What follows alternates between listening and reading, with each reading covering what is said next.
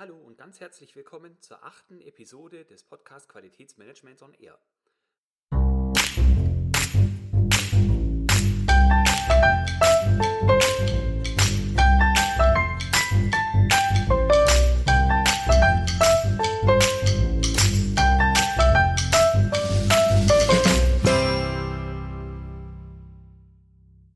Mal wieder mit mir, Florian Frankl.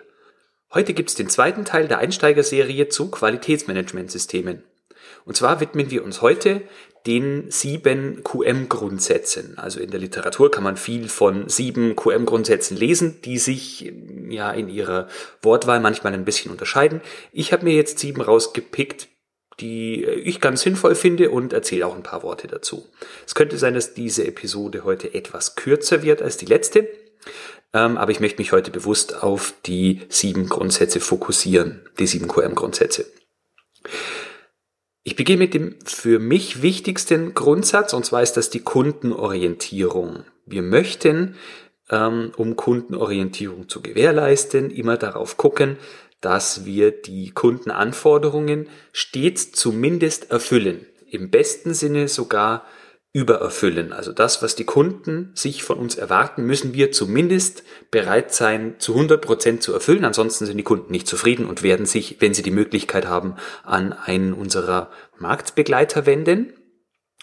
Ähm, und wenn es geht, sollten wir deren Erwartungen möglichst sogar übertreffen. Also dass äh, die wirklich im wahrsten Sinne des Wortes begeistert sind und sich äh, im Prinzip gar niemand anderen als uns vorstellen könnten, was unsere Produkte und Dienstleistungen anbelangt.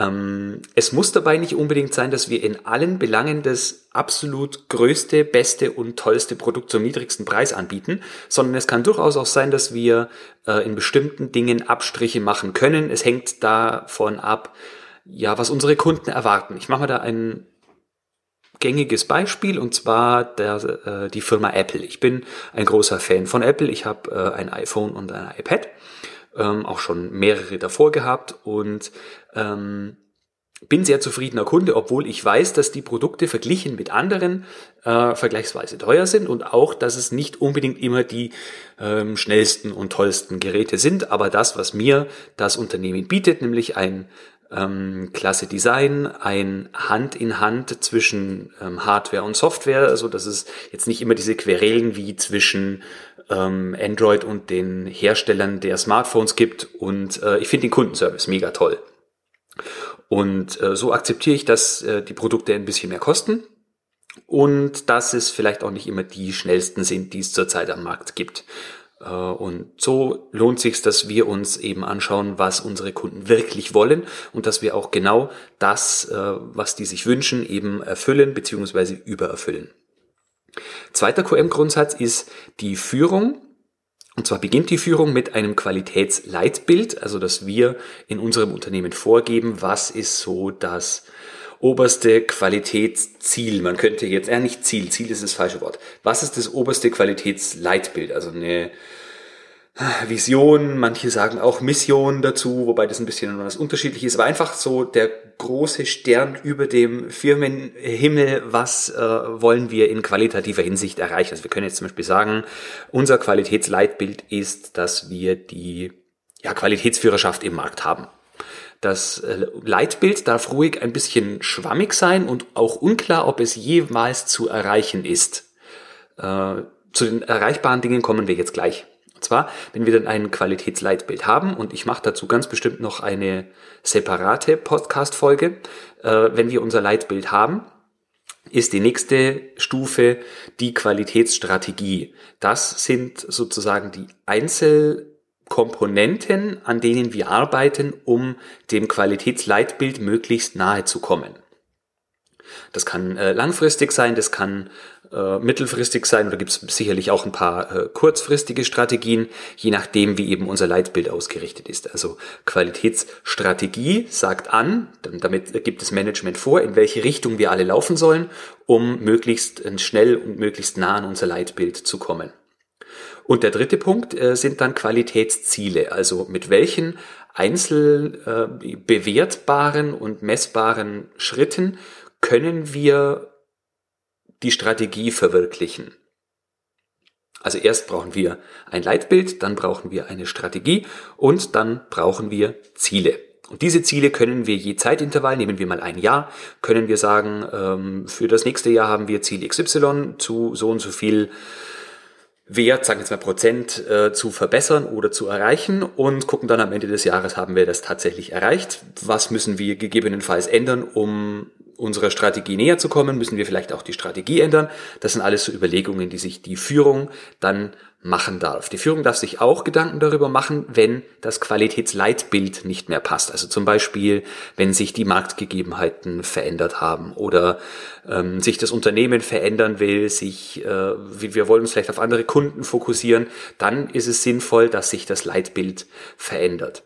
Das Ziel von diesen Führungs, von diesen drei Führungsinstrumenten soll sein, dass die Mitarbeiter aus sich heraus wissen, wie sie handeln müssen, um dem Leitbild der Strategie und den Zielen möglichst näher zu kommen und damit die ständig eine gewisse Orientierung haben und nicht bei jeder Sache, die sich ein bisschen vom Tagesgeschäft unterscheidet, ähm, sofort unsicher sind und nicht wissen, in welche Richtung sie laufen sollen. Der dritte QM-Grundsatz ist die Einbeziehung von Mitarbeitern. Das schließt sich gleich an das was ich gerade eben gesagt habe.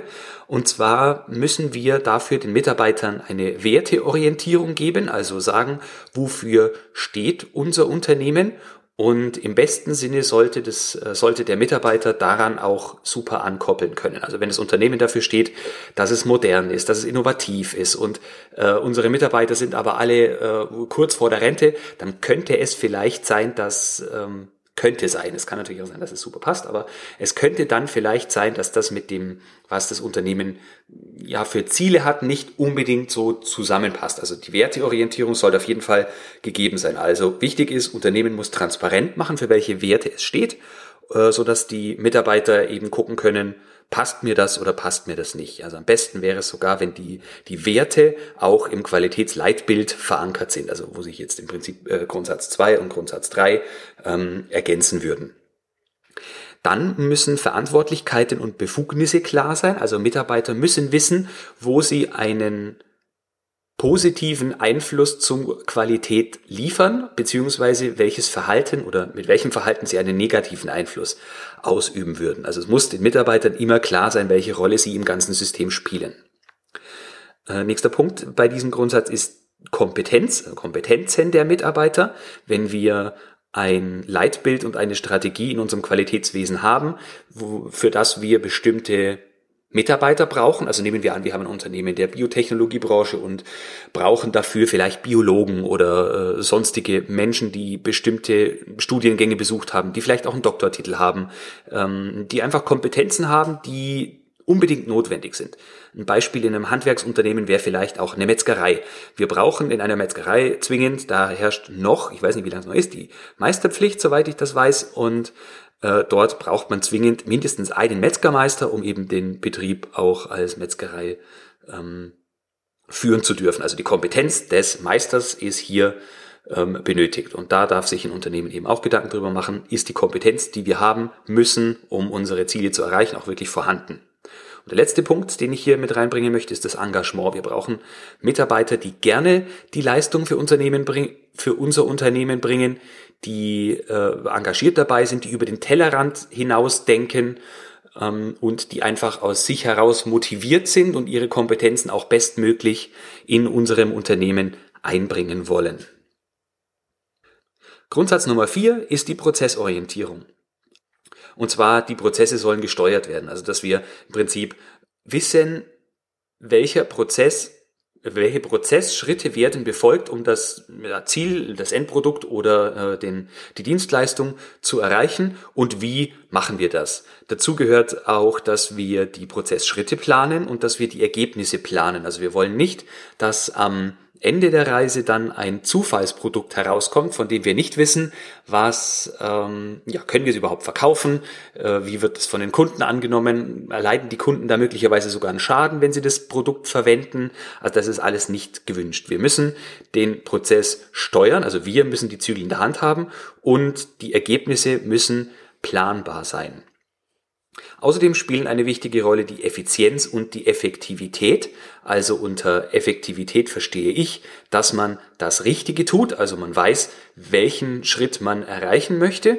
Und unter Effizienz verstehe ich, dass man es richtig tut, also dass man ähm, schnellstmöglich ans Ziel kommt mit möglichst wenig Ressourcen, so sage ich jetzt einfach mal ganz, ganz platt.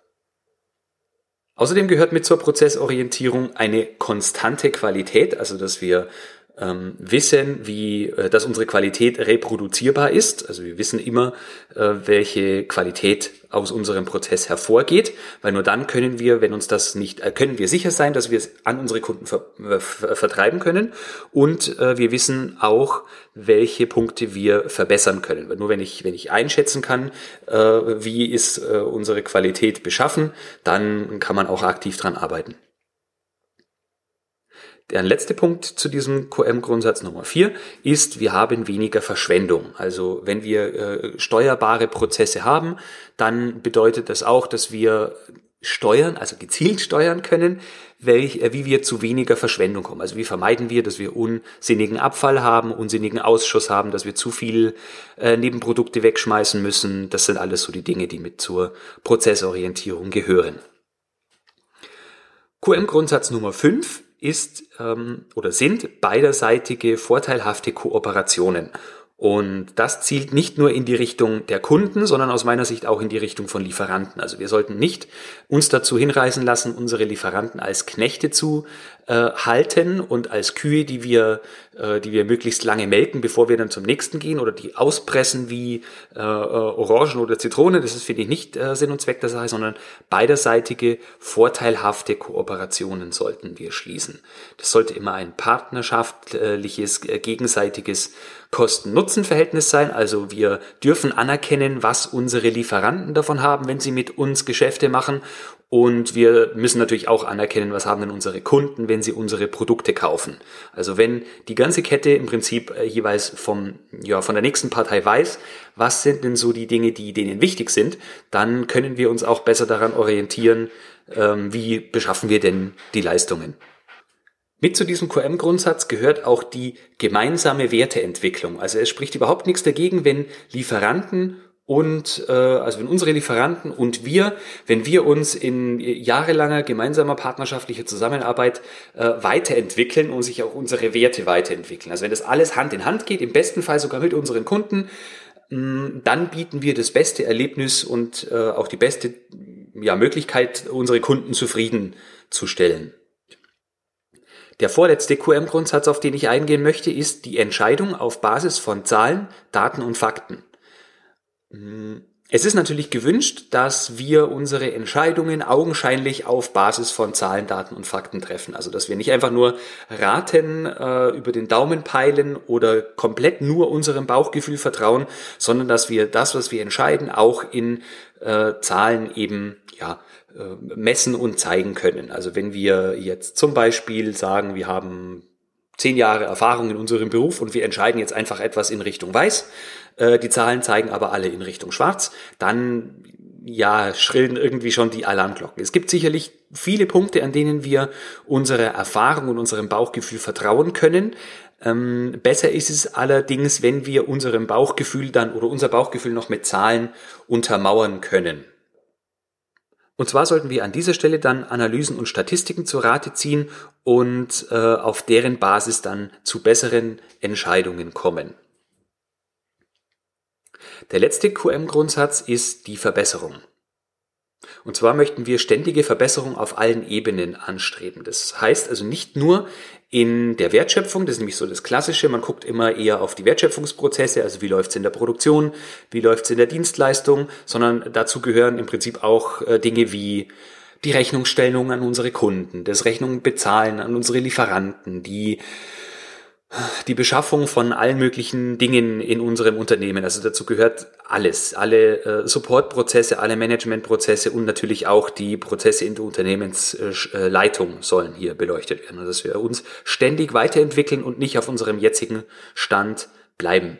Dazu habe ich ein ganz interessantes ähm, Zitat gehört, allerdings weiß ich nicht, von wem es ist, und zwar lautete das, Stillstand ist der kurze Moment zwischen Tod und Verwesung. Ich fand das ganz super, weil das zeigt eigentlich genau, wir dürfen nicht stehen bleiben, sondern wir müssen uns ständig weiterentwickeln, weil wir ansonsten vom Markt und von den Anforderungen unserer Kunden überholt werden. So, das war's schon mit den sieben QM-Grundsätzen. Mehr möchte ich in dieser Folge gar nicht ansprechen. In der nächsten Folge geht's dann äh, in den ersten, in das erste Normkapitel und zwar heißt das Kontext. Und zwar geht's beim Kontext darum zu erfahren, in welcher wo in der gesamten Umwelt unser Unternehmen äh, steht, wofür unser Unternehmen überhaupt da ist. Dann erfahren wir etwas über interessierte Parteien. Wir legen den Anwendungsbereich fest und wir definieren das System und seine Prozesse. Ich hoffe, Sie sind dann auch bei der nächsten Episode wieder mit dabei. Ich würde mich freuen, wenn Sie mir über die Einsteigerserie vielleicht ein kurzes Feedback geben, damit ich auch weiß, wie die, ähm, wie die Einzelfolgen bisher so bei Ihnen ankommen. Und natürlich freue ich mich auch, wenn Sie mir eine Rezension auf iTunes geben. So, und das soll es dann für heute auch gewesen sein. Ich wünsche Ihnen eine gute Zeit. Bis zur nächsten Episode und denken Sie immer daran, Qualität braucht kluge Köpfe, so wie Sie.